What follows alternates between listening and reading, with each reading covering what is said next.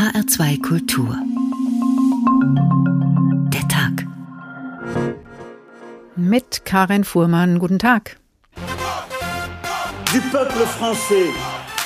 Das französische Volk, diese besondere Kraft, die ich so intensiv liebe, bei dem ich so stolz bin, ihm wieder zu dienen. si fier de servir à nouveau.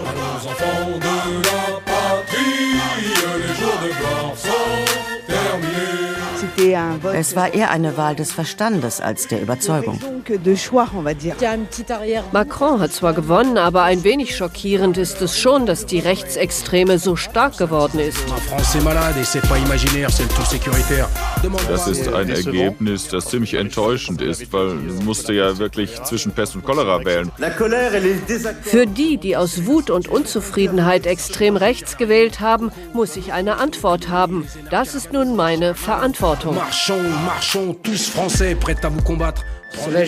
Ich bin erleichtert im Sinne der Demokratie. Ich hätte eine rechtsextreme Regierung schlimm gefunden. Es gibt schon zu viele Länder in Europa, die rechts sind. Ich freue mich, dass die deutsche und französische Freundschaft jetzt weitergehen kann und dass es Europa weitergehen kann.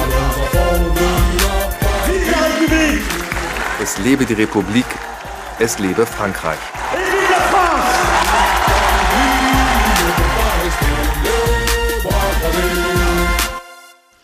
Frankreich hat gewählt. Europa atmet auf. Mit deutlicher Mehrheit hat der französische Präsident Emmanuel Macron die Stichwahl gewonnen und tritt als erster französischer Präsident seit 20 Jahren ein zweites Mal die Präsidentschaft an. Nach dem Aufatmen aber bleiben Sorgenfalten. Was bedeutet es für Frankreich, dass mehr als 40 Prozent der französischen Wählerschaft gerne eine rechtsextreme Europagegnerin als Präsidentin gehabt hätten? Kann Emmanuel Macron in den nächsten fünf Jahren diese gespaltene Gesellschaft hinter sich vereinen? Was, wenn sich diese Spaltung bei den Parlamentswahlen im Juni niederschlagen und eine Mehrheit in der Nationalversammlung Macrons Kurs nicht mittragen würde? Die Wahl und die Folgen in Krisenzeiten für Frankreich, Deutschland und Europa wollen wir uns heute anschauen unter dem Titel Stark rechts. Frankreich hat gewählt. Wir wollen das Wahlergebnis einordnen, während auch in Paris sich die Politik erst einmal sortiert. Allen voran Emmanuel Macron, wie Julia Borutta berichtet. La Lanterne heißt das kleine Jagdschlösschen nahe des königlichen Geländes in Versailles, in das sich der Wahlsieger Macron zurückgezogen hat. Dort will er die Ergebnisse analysieren, telefonieren, an der neuen Regierungsriege feilen und eine überzeugende Antwort auf die alles entscheidende Frage finden. Wie kann man seine Bilanz verteidigen, sich glaubhaft verändern und gleichzeitig authentisch bleiben? Soziologe Michel Viviorca. Macron muss es jetzt gelingen, die Brüche im Land in gelebte Demokratie zu überführen, um Chaos und Gewalt zu verhindern, um eine neue Gelbwestenbewegung zu verhindern. Die Herausforderung ist jetzt, eine neue demokratische Debatte zu schaffen und nicht einfach nur zu sagen, ich bin der Beste, folgt mir. Macron hat versprochen, für seine zweite Amtszeit eine neue Herangehensweise zu entwickeln, seine Kritiker einzubinden, der Präsident aller Französinnen und Franzosen zu sein. Er wird vor allem auf die ländliche Bevölkerung Bevölkerung zugehen müssen, bei der er im Vergleich zu 2017 massiv an Stimmen verloren hat. Wie hier im Vaucluse in der Provence. Wir wollten hier den Wechsel. Wenn es den nicht gibt, bleibt ja alles gleich. Wir sind hier für Le Pen. Die Kaufkraft beschäftigt uns. Mit dem Auto einkaufen fahren, das ist teuer. Ich habe drei Sachen gekauft, um Croque Monsieur zu machen. Nix Dolles, 31 Euro. Chapeau Frankreich. Auch in den Überseegebieten hat Macron verloren und in der Bretagne sind Kommunen an seine rechtspopulistische Kontrahentin gegangen, die niemals zuvor extrem rechts gewählt hatten. Wie dringend Macron einen Beweis dafür braucht, dass er das Land in Zukunft kooperativer führen will, wurde heute früh in einem Interview seines Wirtschaftsministers deutlich.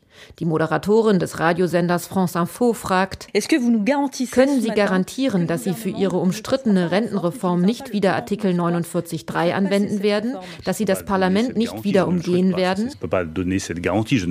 Nein, das kann ich nicht garantieren. Aber ich wünsche nicht, dass wir diesen Artikel anwenden. Ich habe immer gesagt, dass wir für diese Reform ein Maximum an Diskussion und Dialog brauchen, in der Hoffnung, dass wir einen Kompromiss erzielen. Große Aufregung. Der Minister gibt keine Garantie ab. Das Parlament könnte also erneut ausgehebelt werden. Beweis für Macrons Missachtung der Nationalversammlung? In jedem Fall ein Patzer zur Unzeit eines seiner wichtigsten Minister. Denn Macron muss jetzt zeigen, dass er es ernst meint mit dem Neustart. Verkörperung dieses Aufbruchs soll eine neu zusammengestellte Regierungsmannschaft sein.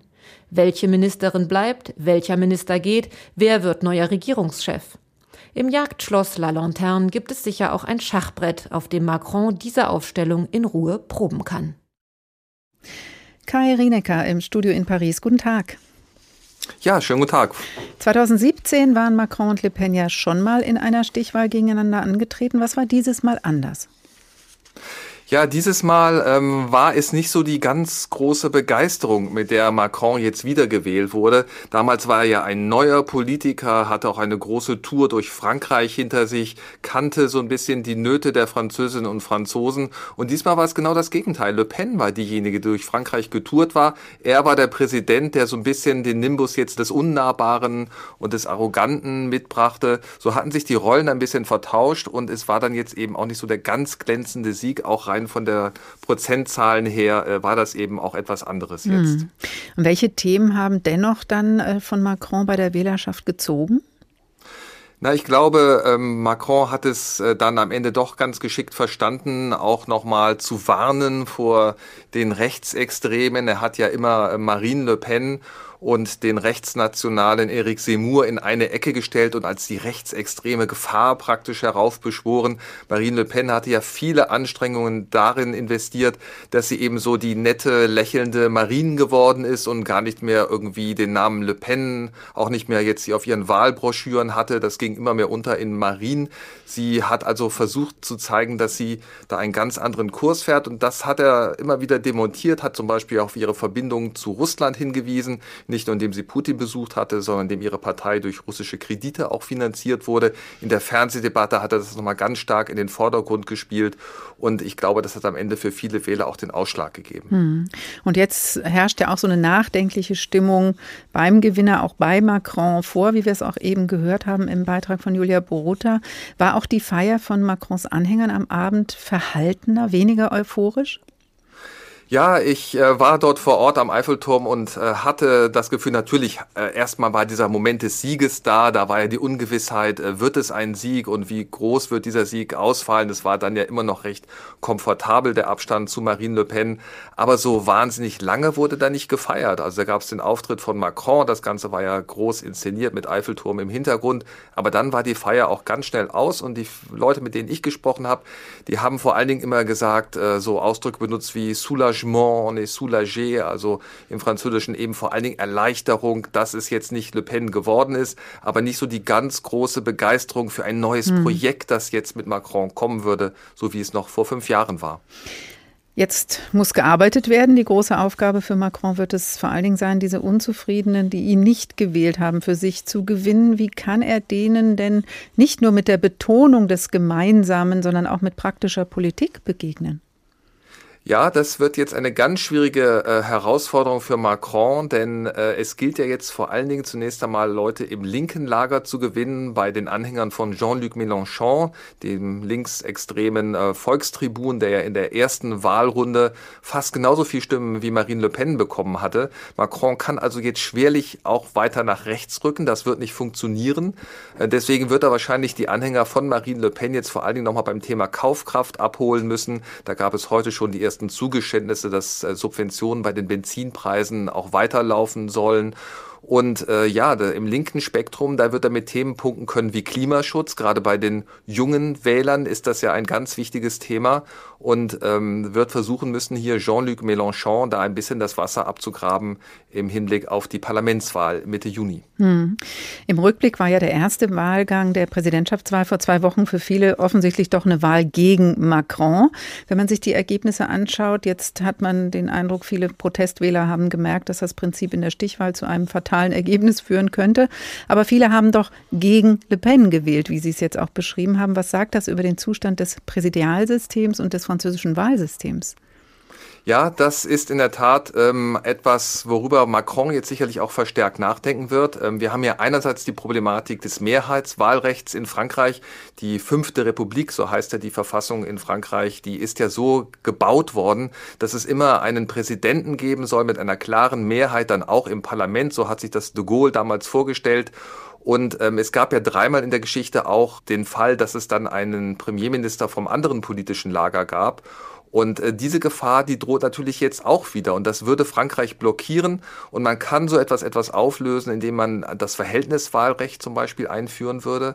Ich glaube nicht, dass das jetzt bei der Parlamentswahl schon möglich ist. Das ist klar. Aber es könnte so ein Projekt sein. Und auch die Einführung von mehr Referenden. Das ist ja etwas, was gerade auch Marine Le Pen immer wieder gesagt hat, dass sie das machen wolle. Damit könnte er auch ein bisschen den extrem Linken und Rechten das Wasser abgraben. Aber insgesamt machen wir uns nichts vor. Das Ganze äh, ist hier etwas, was tiefer liegt, was nicht einfach durch ein paar Maßnahmen abgebügelt werden kann. Wir haben ja schon seit 20 Jahren eine Form der Entfremdung, der zunehmenden Entfremdung der äh, politischen Eliten von vielen Wählerschichten.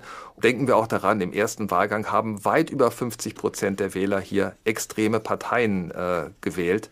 Das ist also etwas, ähm, das hier zeigt, dass das Parteiensystem in Frankreich komplett im Umbruch ist. Ein Blick auf das französische Parteiensystem und die Situation in Frankreich einen Tag nach der Stichwahl Kai Rienecker im Studio in Paris. Dankeschön. Stark rechts, Frankreich nach der Wahl der Tag in H2 Kultur. Michel Houellebecq hat in seinem Roman Unterwerfung schon 2015 auf die Wahl in diesem Jahr in 2022 geblickt und ein Szenario entworfen, das zwar nicht viel mit der Realität dieser Wahl jetzt zu tun hat, schließlich ist es eine Satire auf den französischen Politikbetrieb, aber trotzdem klingt es interessant, wie die etablierten Parteien alles tun, nur um die Präsidentschaft Le Pens zu verhindern. Sie verhelfen sogar einem anderen Radikalen zur Macht. In unserem ersten Ausschnitt aus dem Roman trifft sich François, ein frustrierter Literaturwissenschaftler, nach seiner Vorlesung mit einer Kollegin und tauscht sich aus über die kommenden Veränderungen und die bevorstehenden Wahlen. Mutter de Luz setzte sie an, als der Ober unseren Teller brachte, sitze auf einem Schleudersitz. Der Nationale Hochschulrat, der Anfang Juni tagte, werde aller Voraussicht nach Robert Rediger für den Posten benennen. Ja, ich weiß, sagte sie, das ist unglaublich, aber es sind mehr als nur Gerüchte, mir sind schon Details zu Ohren gekommen. Ich entschuldigte mich, um zur Toilette zu gehen und dort diskret mein Smartphone zu befragen. Meine Recherche dauerte zwei Minuten und informierte mich darüber, dass Robert Rediger für seine pro-palästinensische Haltung bekannt und eine der maßgeblichen Schlüsselfiguren des Boykotts israelischer Universitäten war. Ich wusch mir sorgfältig die Hände, bevor ich zu meiner Kollegin zurückging. Wird man die Wahlen abwarten, um das zu tun? fragte ich nach einem ersten Bissen. Es schien mir eine gute Frage zu sein. Die Wahlen, die Wahlen und dann? Was soll denn das schon ändern? Offenbar war meine Frage doch nicht so gut gewesen. Keine Ahnung, immerhin wird in drei Wochen ein neuer Präsident gewählt. Du weißt doch genau, dass die Sache längst gelaufen ist. Das wird wie 2017. Der Front National kommt in die zweite Runde, die Linke wird wiedergewählt. Ich weiß wirklich nicht, warum sich der Nationale Hochschulrat bis zu den Wahlen die Eier schaukeln sollte. Da wäre noch das Wahlergebnis der Bruderschaft der Muslime. Man weiß es nicht. Wenn sie über die symbolische 20-Prozent-Hürde kommen, kann sich das auf das Kräftemessen auswirken. Wie es mit dem Wahlkampf im Roman Unterwerfung von Michel Houellebecq weitergeht, hören wir später. HR2 der Tag. Ein Aufatmen nach der französischen Stichwahl gestern war auch deutlich aus Berlin zu vernehmen und Bundeskanzler Olaf Scholz hatte zur Verkündung der ersten Prognosen vermeintlich schon den Hörer in der Hand, um Emmanuel Macron unbedingt als erster zu gratulieren. Die Reaktionen der Berliner Politiker und Politikerinnen hat Mario Kubina für uns beobachtet.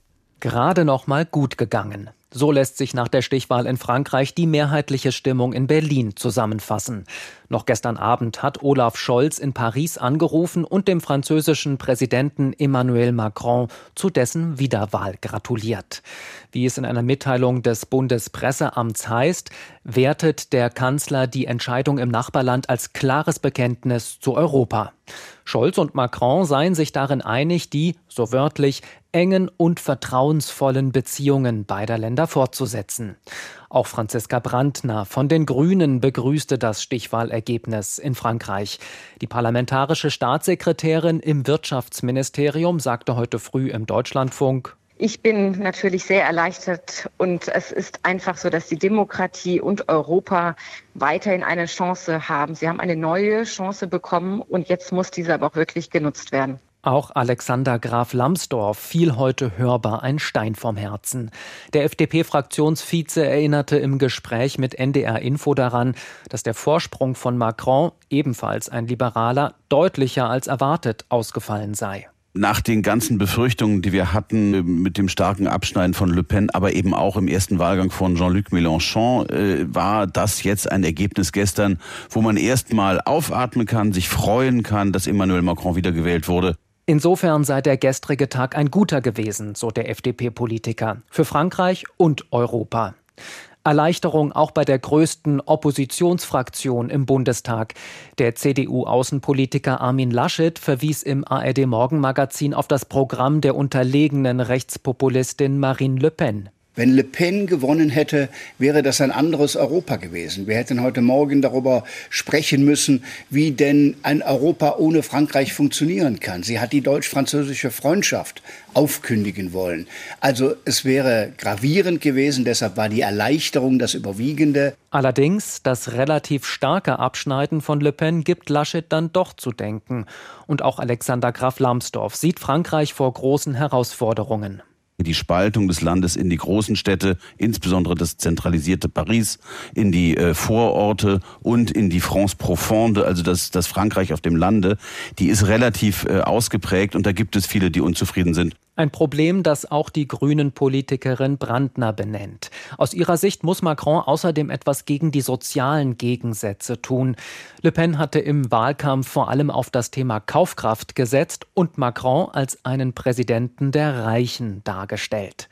Aber auch Deutschland ist aus Brandners Sicht gefordert. Die Bundesregierung müsse die offene Hand, die Macron sicher wieder ausstrecken werde, endlich ergreifen.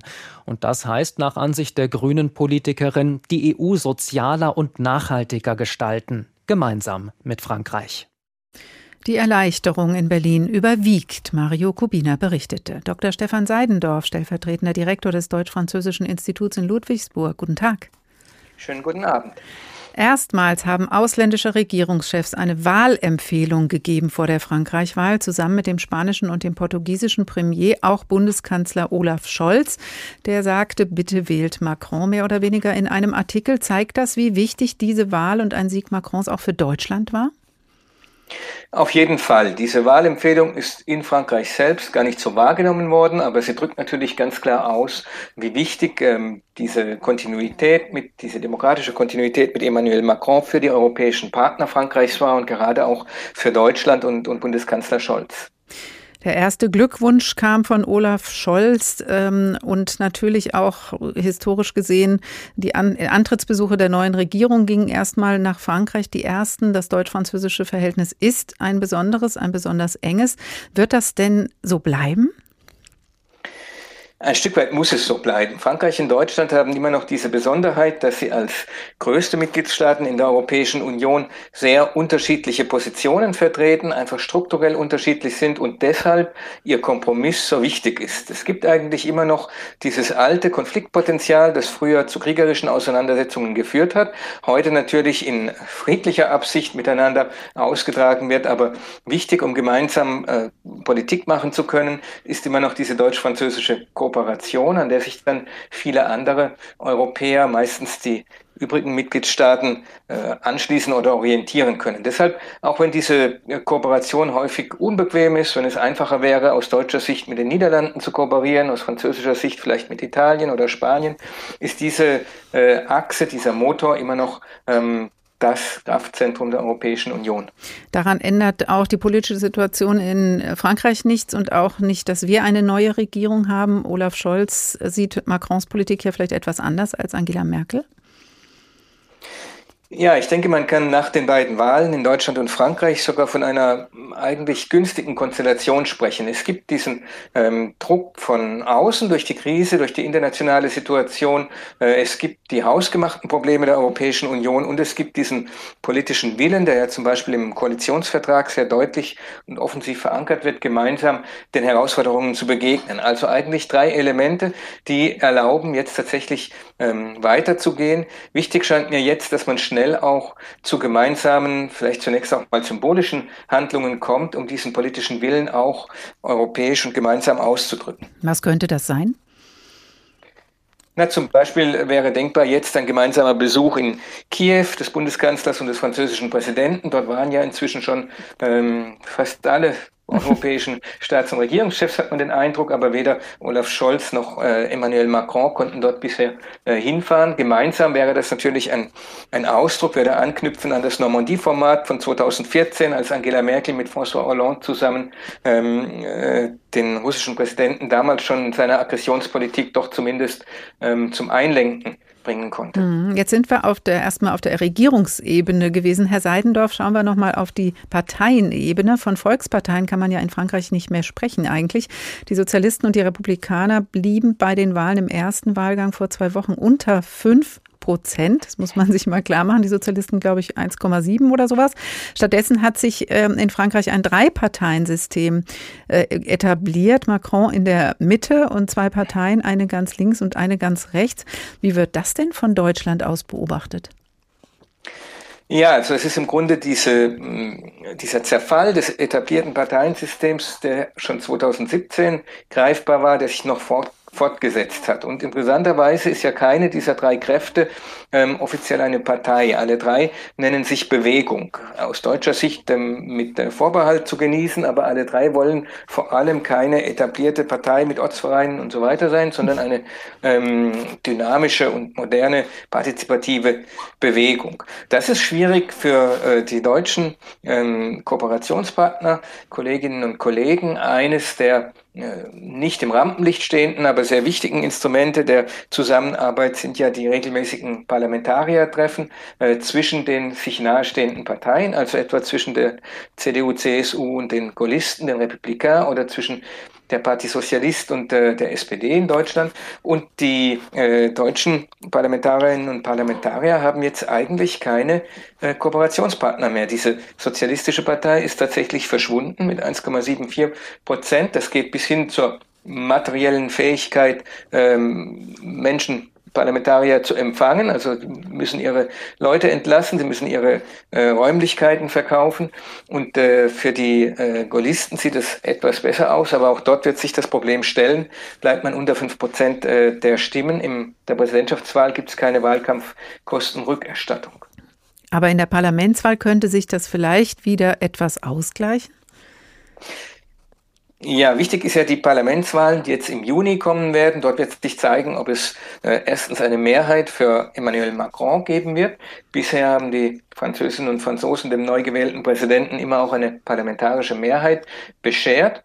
Ähm, gleichzeitig verlaufen jetzt schon Verhandlungen oder ähm, Strategien, um aus Sicht der, der Oppositionsblöcke Macron doch die äh, volle Macht im Grunde äh, nicht zuzugestehen. Vor allem die Linken versuchen sich zu einigen um äh, den Linkspopulisten Mélenchon und seine Bewegung herum. In Frankreich gibt es eine Mehrheitswahl Recht. Das heißt, es gibt Wahlkreise und dort wird jeweils ein Parlamentarier, eine Parlamentarierin gewählt. Mhm. Und äh, man muss sich dann strategisch sehr gut positionieren, um sich nicht gegenseitig als äh, linke Parteien die Stimmen wegzunehmen. Und gerade in der Präsidentschaftswahl war es ja jetzt so, dass die linken Parteien völlig zerstritten waren und auch deshalb ihr Misserfolg so groß ausfiel. Gleichzeitig haben wir aber eben auch diese, dieses starke Ergebnis für Marine Le Pen. Wie stellt sich das denn aus deutscher Perspektive dar? Wird das auch ein bisschen Macron in die Schuhe geschoben, dass dieses Erstarken so weitergehen konnte? Hm, es ist ja die gleiche Konstellation wie 2017, mhm. als die beiden auch schon in der Stichwahl waren. Und Macron hatte damals äh, interessanterweise schon gesagt, wenn es ihm nicht gelingt, diese Spaltung Frankreichs zu überwinden und die Wählerinnen und Wähler ähm, dazu zu bringen, dass niemand mehr extremistische Parteien aus Protest wählen muss, dann braucht er gar nicht mehr antreten. Jetzt ist er natürlich wieder angetreten, hat auch gewonnen, aber gleichzeitig ist diese Spaltung immer noch da und die Protestwähler sind eher noch mal mehr geworden. Also er hat noch kein Rezept gefunden. Die Spaltung geht schon viel weiter zurück. Schon Chirac hatte äh, 1995 Wahlkampf gemacht gegen Mitterrand, äh, in, in, der Nachfolge von Mitterrand gegen Jospin mit ähm, dem Schlagwort die soziale Spaltung überwinden. Ähm, seitdem ist sie nur größer geworden und es ist wirklich die Frage, wie man äh, diesem unzufriedenen Teil Frankreichs ein Angebot machen kann, das äh, er im Grunde nicht ablehnen kann. Hm. Und wie das dann vielleicht auch auf das deutsch-französische Verhältnis wirkt. Die Perspektive auf dieses Verhältnis, Dr. Stefan Seidendorf, stellvertretender Direktor des Deutsch-Französischen Instituts in Ludwigsburg. Vielen Dank. Stark rechts, Frankreich hat gewählt, der Tag in HR2 Kultur. Noch einmal Michel Houellebecq und seine Politsatire Unterwerfung aus dem Jahr 2015. Alles ist den anderen Parteien dort recht, um die Wahl von Marine Le Pen zu verhindern. Und das hat Folgen. Die Fernsehdebatte zwischen den Anwärtern auf das Präsidentenamt ist in vollem Gange. Es geht nüchtern und regelkonform zu, während sich auf der Straße die Anhänger der extremen Parteien Straßenkämpfe liefern. Die Debatte hatte ich mir dann versaut. Besser gesagt, meine Mikrowelle hatte sie mir versaut. Sie hatte eine neue Macke entwickelt. Sodass ich meine Fertigmenüs in der Pfanne erwärmen musste und dadurch wesentliche Argumente verpasste. Soweit ich sehen konnte, verlief alles mit nahezu übersteigerter Korrektheit. Die beiden Kandidaten für das höchste Amt überboten sich in gegenseitigen Respektsbekundungen, brachten jeweils ihre unermessliche Liebe zu Frankreich zum Ausdruck und machten den Eindruck, sich in so ziemlich allem einig zu sein. Zur selben Zeit kam es allerdings in Montfermeil zu Ausschreitungen zwischen militanten Rechtsextremen und einer Gruppe junger Afrikaner, die behaupteten, keiner bestimmten politischen Richtung anzugehören. Nach der Schändung einer Moschee gab es bereits seit einer Woche gelegentliche Zusammenstöße auf dem Gebiet dieser Gemeinde.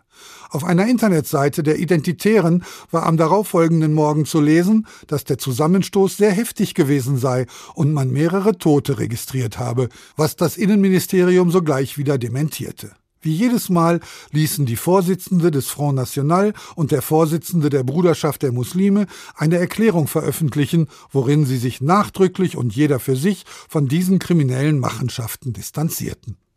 Die fiktiven Kandidaten und Kandidatinnen in Michel Welbecks Unterwerfung. Fortsetzung folgt.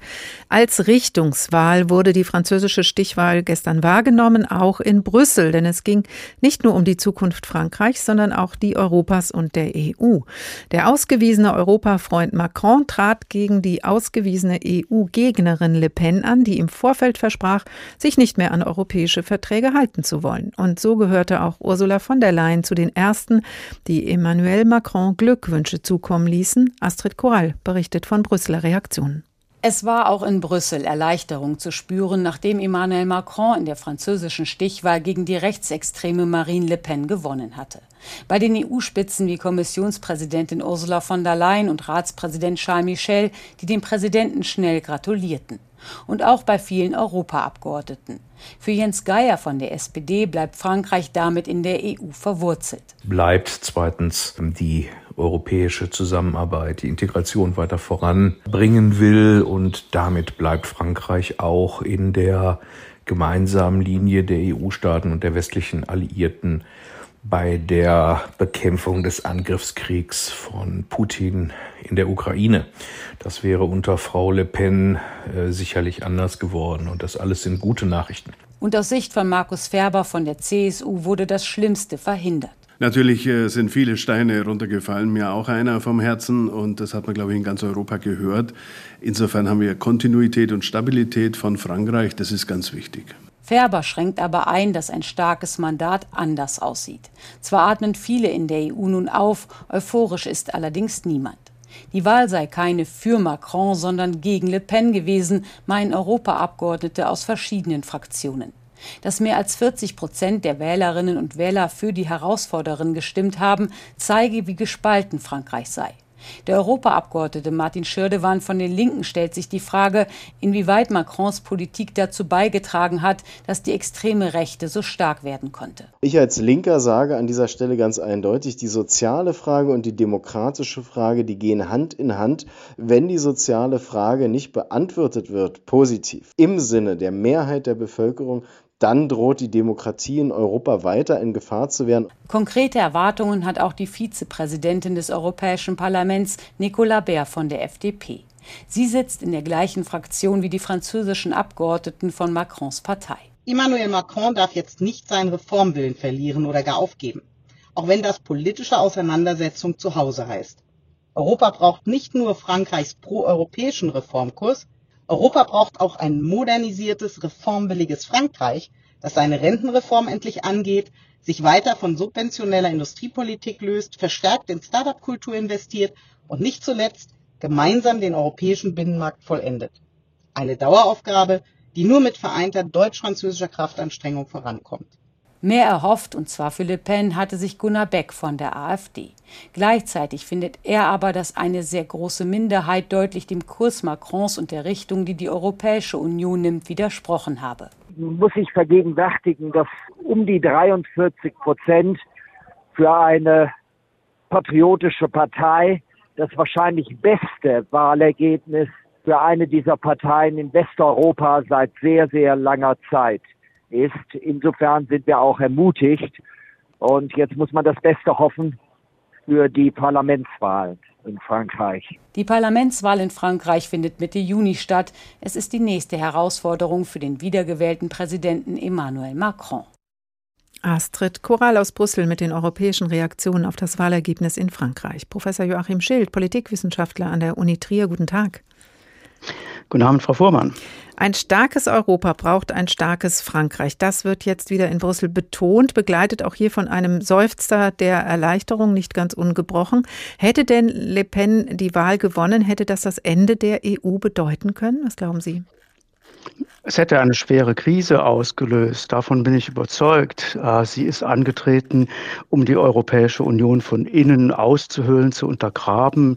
Ihr Leitbild war ja ein Europa der Nationen und sie hat immer die stärkere souveränitätseinschränkende politische Integration in der EU kritisiert und gegeißelt. Wir hätten flächendeckend wieder Grenzkontrollen gehabt.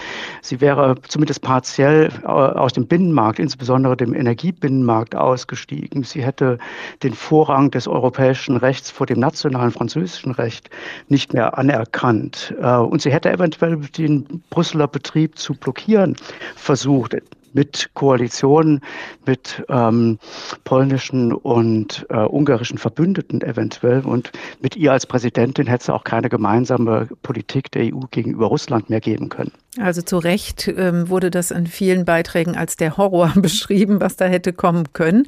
Dennoch fragt man sich ja, wird die Rolle Frankreichs in der EU nicht doch auch geschwächt, wenn das Wahlergebnis für Macron zwar eine deutliche Mehrheit zeigt mit 58,5 Prozent, aber eben auch Le Pen von einer beachtlichen Zahl der Wähler und Wählerinnen gewählt wurde mit 41,5 Prozent. Das ist ja auch kein, ähm, kein Jubelergebnis für Macron. Nein, wir wissen aus der europäischen Politik, dass ähm, Politiker, die in Brüssel agieren, äh, also nationale Politiker, Regierungschefs, Premierministerinnen, ähm, dass diese umso stärker sein können, je klarer ist, dass sie auf der äh, heimischen, der nationalen Grundlage eine solide Mehrheit haben und stabile Verhältnisse in ihrem jeweiligen Land. Die Ergebnisse des ersten und zweiten Wahlgangs lassen da doch ein paar Zweifel aufkommen. Wir müssen jetzt abwarten, wie die Parlamentswahlen ausfallen, ob Macron dort eine solide und stabile Mehrheit für sein eigenes Lager erreichen kann oder ob er dies nicht kann und eventuell mit wechselnden Mehrheiten oder gar äh, regieren muss oder sich gar einer feindlichen Mehrheit äh, gegenüber sähe. Das alles würde ihn auf europäischer Ebene ganz ohne Frage schwächen. Hm, und der Wahlkampf geht natürlich direkt weiter weiter. Wir haben eben, Herr Schild, auch einen AfD-Politiker gehört, der ähm, die Stärke von Marie Le Pen natürlich lobt. Wie sehr applaudieren denn die Parteien aus dem rechten Spektrum jetzt im EU-Parlament? Nun, Sie werden das äh, mit, mit lachenden und weinenden Auge sehen. Sie hatten sich gewiss, also die, äh, die, Sie meinen die Radikalen und extremen mhm. Rechten im genau, EU-Parlament. Ähm, Sie haben die, ähm, die hohe die hohen Prozentwerte, die Marine Le Pen einführ, äh, einfahren konnte, gewiss gutiert und als Wasser auf ihre eigenen Mühlen gesehen, aber natürlich auch bedauert, dass sie die letzten Meter, es waren immerhin ein paar Prozentpunkte, nicht äh, geschafft hat. Aber ähm, es zeigt aus ihrer Sicht vermutlich, dass eine langfristige Strategie, äh, vielleicht auch den Dreh, den Marine Le Pen mit einem Setzen auf soziale Themen, auf Kaufkraftthemen gefunden hat, längerfristig erfolgversprechend sein könnte für diese, für den rechten Rand im Europäischen Parlament. Hm.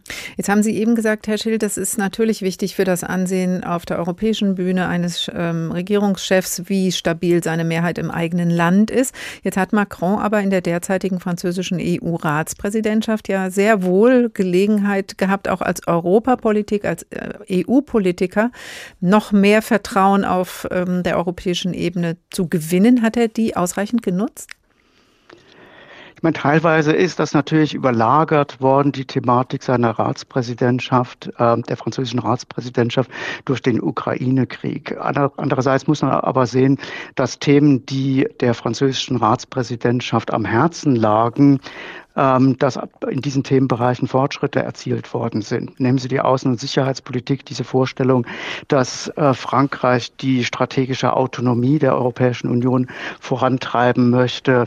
Äh, es ist der strategische Kompass verabschiedet worden. Nehmen Sie den Bereich der Regulierung von Digitalkonzernen, den großen Playern aus den USA, Amazon, Google, Apple, Facebook. Da sind gleich zwei Gesetzgebungspakete zum, äh, zu digitalen Dienstleistungen und zur äh, Regulierung um Marktmacht der digitalen Unternehmen im europäischen Binnenmarkt zu begrenzen, weit vorangekommen. Äh, die Diskussion über eine Rahmenregelung zum, zur europäischen, zu europäischen Mindestlöhnen äh, ist vorangekommen aus seiner Sicht. Insofern gab es schon einige Punkte, wo er durchaus Fortschritte hat erzielen können. Das heißt, er wird nicht geschwächt durch dieses Wahlergebnis, so verstehe ich Sie, sondern die, die bedeutende Rolle Frankreichs und auch von Macron in den aktuellen Konflikten und Kriegen, die wird bedeutend bleiben. Ja, auf jeden Fall. Und natürlich muss man auch sehen, dass Ratspräsidentschaften äh, nur begrenzt die gesamte Agenda der Europäischen Union bestimmen können. Außerdem bleiben ja nur noch wenige Wochen, um jetzt noch äh, Dinge voranzutreiben, die Frankreich vorantreiben möchte. Aber insgesamt ist die Ratspräsidentschaft äh, genutzt worden. Insgesamt, wenn man die fünf Jahre, jetzt nicht nur die Ratspräsidentschaft nimmt, gab es ja Themen, wo Frankreich eindeutig die Diskurse und auch Entscheidungen beeinflussen konnte. Das gilt im im Bereich der Außensicherheitspolitik. Das gilt auch für die Industriepolitik, wo vor zehn Jahren kaum jemand über eine aktive europäische Rolle nachgedacht hat. Und äh, Macron und sein Wirtschaftsminister Bruno Le Maire gemeinsam mit der deutschen Seite und anderen Partnern Dinge in der Industriepolitik in ihrem Sinne vorangebracht haben. Denken Sie an Mikrochips, äh, an den Chips Act, der vorgeschlagen worden ist von, von Thierry Breton, ganz auf der Linie französischer Europapolitik. Da ist einiges in Bewegung gekommen. Mhm. Frankreich bleibt stark in der EU. Da erinnert auch ein etwas knapperes Ergebnis gestern bei der Stichwahl für Macron nichts daran. Professor Joachim Schild, Politikwissenschaftler mit dem Schwerpunkt Frankreich an der Uni Trier. Besten Dank. Stark rechts, Frankreich hat gewählt, HR2 der Tag. Unterwerfung heißt die Politsatire von Michel Houellebecq, 2015 erschienen, skizziert er darin die Wahl im Jahre 2022 und den Versuch etablierter Parteien um jeden Preis die Wahl von Marine Le Pen zu verhindern. Die Romanfigur Marine Le Pen kündigt eine nicht angemeldete Demonstration an, komme was da wolle. Der frustrierte Literaturwissenschaftler François reflektiert über den Zustand der französischen Gesellschaft und seine eigene Politikverdrossenheit. Marine Le Pens Rede war längst vorbei, aber noch immer Thema aller Kommentare. Ich erfuhr, dass die Leitfigur der Nationalen für Mittwoch zu einer großen Demonstration aufgerufen hatte, die über die Champs-Élysées ziehen sollte. Marine Le Pen hatte nicht vor, bei der Polizeipräfektur eine Genehmigung einzuholen und warnte die Behörden bereits im Voraus, dass die Demonstration auch im Falle eines Verbots stattfinden werde. Komme, was da wolle. Sie hatte ihre Rede mit einem Zitat aus der Erklärung der Menschen- und Bürgerrechte von 1793 beendet. Wenn die Regierung die Rechte des Volkes verletzt, ist für das Volk und jeden Teil des Volkes der Aufstand das heiligste seiner Rechte und die unerlässlichste seiner Pflichten. Mir war aber bereits klar geworden, dass der sich seit Jahren verbreitende, inzwischen bodenlose Graben zwischen dem Volk und jenen, die in seinem Namen sprachen, also Politikern und Journalisten, notwendigerweise zu etwas Chaotischem, Gewalttätigem und Unvorhersehbaren führen musste. Dennoch war ich in diesen letzten Tagen zu der Überzeugung gelangt, dass die riesige Mehrheit der Franzosen mutlos und apathisch verharren würde, wohl weil ich selbst mutlos und apathisch war. Ich täuschte mich. Unterwerfung von Michel Welbeck erschienen bei Dumont. Stark rechts, Frankreich nach der Wahl, der Tag in H2 Kultur. Jetzt haben wir über das französische Wahlergebnis aus französischer, aus deutscher und europäischer Perspektive gesprochen in der letzten knappen Stunde und kehren zum Ende unserer Sendung noch einmal nach Frankreich direkt zurück. Denn wenn wir auch von allseitiger Erleichterung gehört haben, so ist doch deutlich geworden, dass die französische Wählerschaft zu einem großen Teil rechtsextrem gewählt hat, was mit Besorgnis Ergebnis erfüllt. Wie es dazu in einem traditionellen sozialdemokratischen Land kommen konnte, darüber sprechen wir gleich.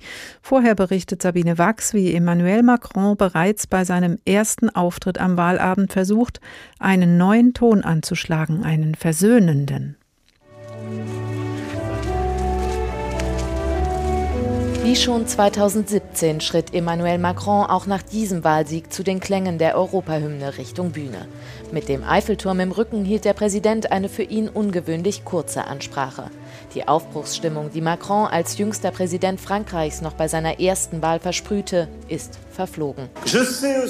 Ich weiß, dass eine große Zahl unserer Mitbürgerinnen und Mitbürger mich nicht für mein Projekt gewählt hat, sondern um der extremen Rechten etwas entgegenzusetzen mais pour faire barrage das Marsfeld vor dem Eiffelturm als Ort für die Siegesrede war nicht zufällig gewählt. Emmanuel Macron hat einen Fable für geschichtsträchtige Orte. Auf dem Marsfeld schwor der französische König Ludwig XVI. 1790 am ersten Jahrestag des Sturms auf die Bastille seinen Eid auf die Verfassung. Symbol der Aussöhnung des Königs mit dem Volk. Dès à présent, je ne suis plus ich bin jetzt nicht mehr der Kandidat eines Lagers, sondern der Präsident aller. Und ich weiß, dass ich auf die Wut und Unzufriedenheit vieler unserer Mitbürger, die heute die extreme Rechte gewählt haben, eine Antwort finden muss. Das wird meine Verantwortung sein und die derjenigen, die mit mir arbeiten. Emmanuel Macron hat in seiner ersten Amtszeit rein objektiv viel erreicht. Frankreich steht heute besser da als noch vor fünf Jahren. Niedrige Arbeitslosenquote und die Wirtschaft boomt. Er packte an, was sich kaum ein Präsident getraut hatte, lockerte etwa den Kündigungsschutz oder deckelte Abfindungen. Während der Pandemie pumpte er mehr als 240 Milliarden Euro in die Wirtschaft. Auch auf europäischer und internationaler Bühne bewegte Macron viel. Den Corona-Wiederaufbaufonds hätte es ohne seinen Einsatz wohl nie in der Form gegeben, und im Ukraine-Krieg ist er einer der wichtigsten Vermittler. Ein guter Krisenmanager, sagen viele Franzosen, und trotzdem polarisiert er, erklärt Pascal Perrinot, Politikwissenschaftler am Pariser Institut Cevipov. Denn es gibt auch ein Frankreich, das sich Sorgen macht, das leidet. Und für diese Menschen war die Amtszeit Macron kein Erfolg. Sie fühlen sich noch abgehängter als vorher, sie fühlen sich ausgeschlossen. Arroganz wird Emmanuel Macron immer wieder vorgeworfen. Seine kleinen Sätze wie er wolle den ungeimpften gehörig auf den Sack gehen, haben ihm viele Menschen im Land nicht verziehen. Immer wieder im Laufe seiner Amtszeit gelobte Macron Besserung mit mäßigem Erfolg. Er hat es nicht geschafft, die Extremrechte klein zu kriegen, im Gegenteil, und die Gräben im Land sind im Laufe seiner Amtszeit tiefer geworden. Diese neue Ära, die nun anbricht, wird nicht die Fortsetzung meiner ersten Amtszeit sein. Wir werden gemeinsam eine neue Methode erfinden für fünf bessere Jahre. Jeder hat die Verantwortung, sich zu engagieren als Teil der Gemeinschaft. Das ist die besondere Stärke des französischen Volkes, dem ich mich tief verbunden fühle. Und so versprach Emmanuel Macron auf dem Marsfeld einen Neuanfang, der als Öffnung des politischen Systems verstanden werden kann, das noch zentralistisch organisiert und auf den Präsidenten fokussiert ist. Für seine zweite Amtszeit hat Macron in erster Linie die große Herausforderung, die Menschen im Land wieder näher zusammenzubringen und sie mit der Politik zu versöhnen. Für mehr als die Hälfte der Franzosen ist das wesentlich wichtiger als neue Reformen im Eiltempo. Sabine Wachs über den alten und neuen französischen Präsidenten Emmanuel Macron, seine Bilanz und seine Herausforderungen. Hélène Miard de la Croix ist Professorin für deutsche Zeitgeschichte an der Geisteswissenschaftlichen Fakultät der Universität Paris-Sorbonne. Guten Tag, Frau Miard de la Croix. Guten Tag, Frau Wohrmann. Die ganz große Herausforderung für Macron ist, die Spaltung der französischen Gesellschaft zu überwinden oder sich zumindest darum zu bemühen. Ist diese Gesellschaft denn wirklich so stark gespalten, wie diese Stichwahl es scheinen lässt? Diese französische Gesellschaft ist in der Tat gespalten, aber sie hat das Gefühl, noch gespaltener zu sein, weil insbesondere äh, Madame Le Pen das thematisiert hat und äh, die Menschen polarisiert hat in der Konstruktion eines Unten und eines Oben, eines Volkes und einer Elite, ziemlich typisch populistisch orientiert. Aber das hat die Leute angesprochen, weil tatsächlich die französische Gesellschaft schon äh, gespalten ist. Es gibt in der Tat Unterschiede im Leben, Leben, im Lebensstil und auch in dem Blick auf die Globalisierung zwischen dem Land und der Stadt, zwischen der Peripherie und dem Zentrum, zwischen abgelegenen Regionen und welchen, die mit der ganzen Welt kommunizieren oder mit der Hochgeschwindigkeitszügen durch das Land quer fahren können. Und das sind soziologisch festzustellende Unterschiede, die dann eine politische Formulierung finden in dem Eindruck, abgehängt zu sein. Und der Weg ist dann kurz zu sagen, wenn ich abgehängt bin, bin ich verachtet, werde ich nicht respektiert. Insofern ist es die Absicht des bösen Mannes, der ganz oben im Élysée-Palast sitzt. Hm. Besonders der Norden Frankreichs ist ja Marine Le Pen und ihrer Partei Rassemblement National zugewandt. Warum ist dieses Gefühl des sozial Abgehängtseins dort besonders stark? Ja, also es gibt Gegenden, wo dieser Unterschied Land und Stadt noch stärker ausgeprägt ist, weil es Gegenden sind, die diese Desindustrialisierung vom letzten Teil des 20. Jahrhunderts erlebt haben und die den Eindruck haben, überall mehr von Sozialleistungen zu leben als von wirklicher Arbeit. Und in diesen Gegenden ist der Eindruck, am Straßenrand zu sitzen und einfach zuzugucken, wie äh, das Globale sich da entfaltet, äh, extrem ausgeprägt. Die Leute haben den Eindruck, dass die Globalisierung ihnen den Job gekostet hat und dass sie nur schlechte Produkte kaufen können, die aus China kommen und sowieso äh, am Ende des Monats nicht mehr genug haben, weil sie angewiesen sind auf ihr Auto, das sie in den Supermarkt bringt. Also das mhm. ist wirklich ein Gefühl, dass bestimmte Regionen besonders prägt. Und das hat Madame Le Pen die Kunst gehabt, genau anzusprechen, indem sie sagte, das sei das wahre französische Volk, das sich aufheben müsse gegen die böse Elite in mhm. den Städten. Reicht denn das als Erklärung auf die Frage, wie kann ein Land mit einer eigentlich stabil sozialdemokratischen Tradition sich in diesen letzten Jahren so stark mit über 40 Prozent einer nationalistischen, rassistischen, rechtsextremen Partei zuwenden? Ja, das hat auch damit zu tun, dass die französische Parteienlandschaft sich äh, massiv geändert hat, nicht nur in den letzten Jahren, sondern in den letzten Jahrzehnten.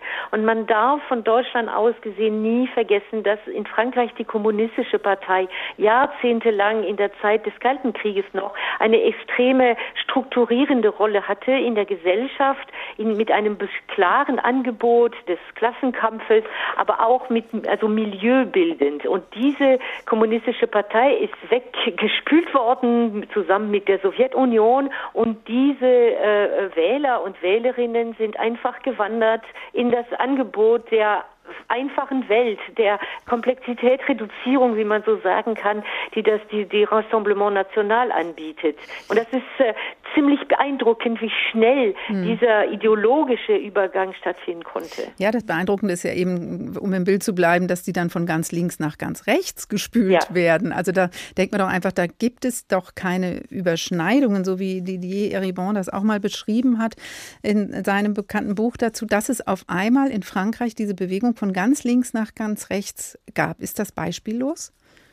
Das ist, glaube ich, beispiellos, weil eben die kommunistische Partei das Leben der Menschen organisierte und auch äh, ein Milieu gab und Freizeit und so weiter. Und das ist alles weg, so dass äh, tatsächlich nach Schutz gesucht wurde, nach einfacher Erklärung für die Unzufriedenheit, für die, die Zustände, wie man sie erlebt. Und äh, wenn man statt die bösen Kapitalisten nimmt, dann die Ausländer, äh, denen man alles gibt, wenn man dann die da oben, die äh, studiert haben, Diplome haben und durch die Welt reisen, sieht als äh, böse äh, Ausbeuter des wahren Volkes nimmt, dann nimmt man eins zu eins quasi Erklärungsmuster für das Leben sehr klug und geschickt übernommen worden von Marine Le Pen, mhm. insbesondere bei dieser letzten Wahl, wo sie sehr auch dosiert äh, von Ausländerfeindlichkeit gesprochen hat und viel mehr auf Kaufkraft und Probleme der, der Achtung des kleinen Volkes gesetzt hat. Mhm. Jetzt ist das natürlich bei der Stichwahl so, Frau Mia de la Croix, logisch, zwei Personen stehen zur Wahl, das bringt eine Stichwahl so mit sich. Wenn jetzt aber die Parlamentswahl kommt im Juni, dann stehen viele Parteien zur Wahl. Wird die Wahl der französischen Nationalversammlung im Juni also möglicherweise ein ganz anderes Bild der französischen Gesellschaft, der französischen Wählerschaft zeigen, also auch wieder ein vielfältigeres? Das wird auf jeden Fall ein vielfältigeres Bild geben, weil nicht ein Lager gewinnt. Äh, mhm. Das ist logisch.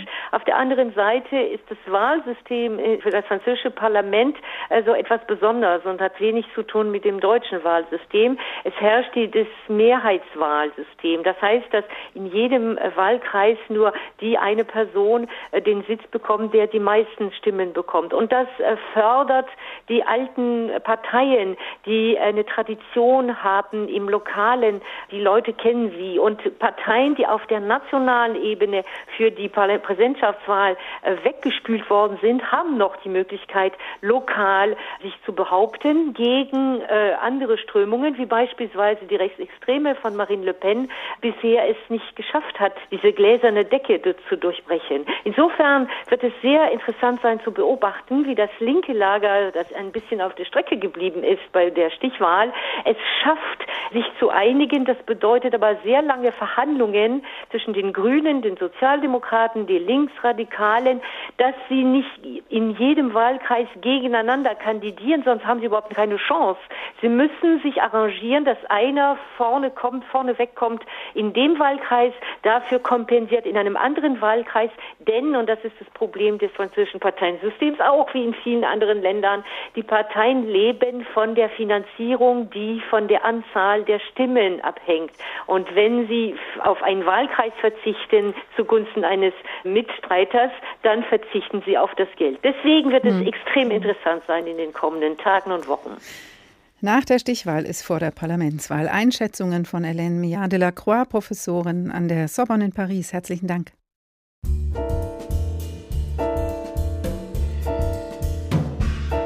Und das war der Tag für heute, ein Tag nach der Stichwahl in Frankreich. Der neue Präsident ist der alte und heißt Emmanuel Macron.